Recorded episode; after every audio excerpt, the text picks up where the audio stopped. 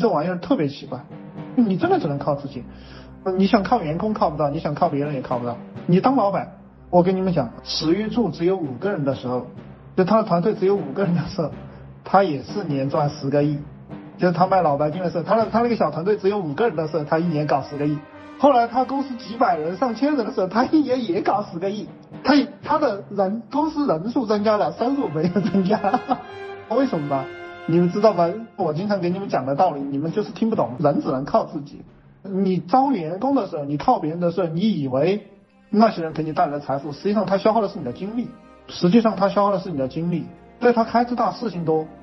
就像我今天下午给你们讲的，我的一个员工一样，两万多块钱请来的，对管理成本还高，你还每天要去照顾他，我还每天要去公司，但是他也觉得他干活了，而且很努力，但是就是不出成绩。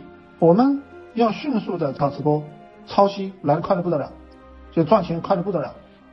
各位，只要你们紧张起来，你们你们知道，我听廖总在说讲打工，美国的博士公司里编程写程序的。你们知道年薪是多少吗？美国回来的这些博士，就是很牛逼的这些学校的博士，年薪是多少？你们知道吗？我跟你们讲，就是一百万、两百万，就是非常好的工作了，就已经是顶级人才了，就是这个样子。这这就是真相。一百万，牛逼的不得了了，两百万，已经顶尖了，就这个水平。你服啥服？没什么好服的。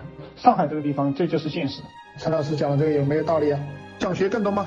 去评论区打六六六，我会送您一份如何做一个赚钱的情感号电子书，每天更新。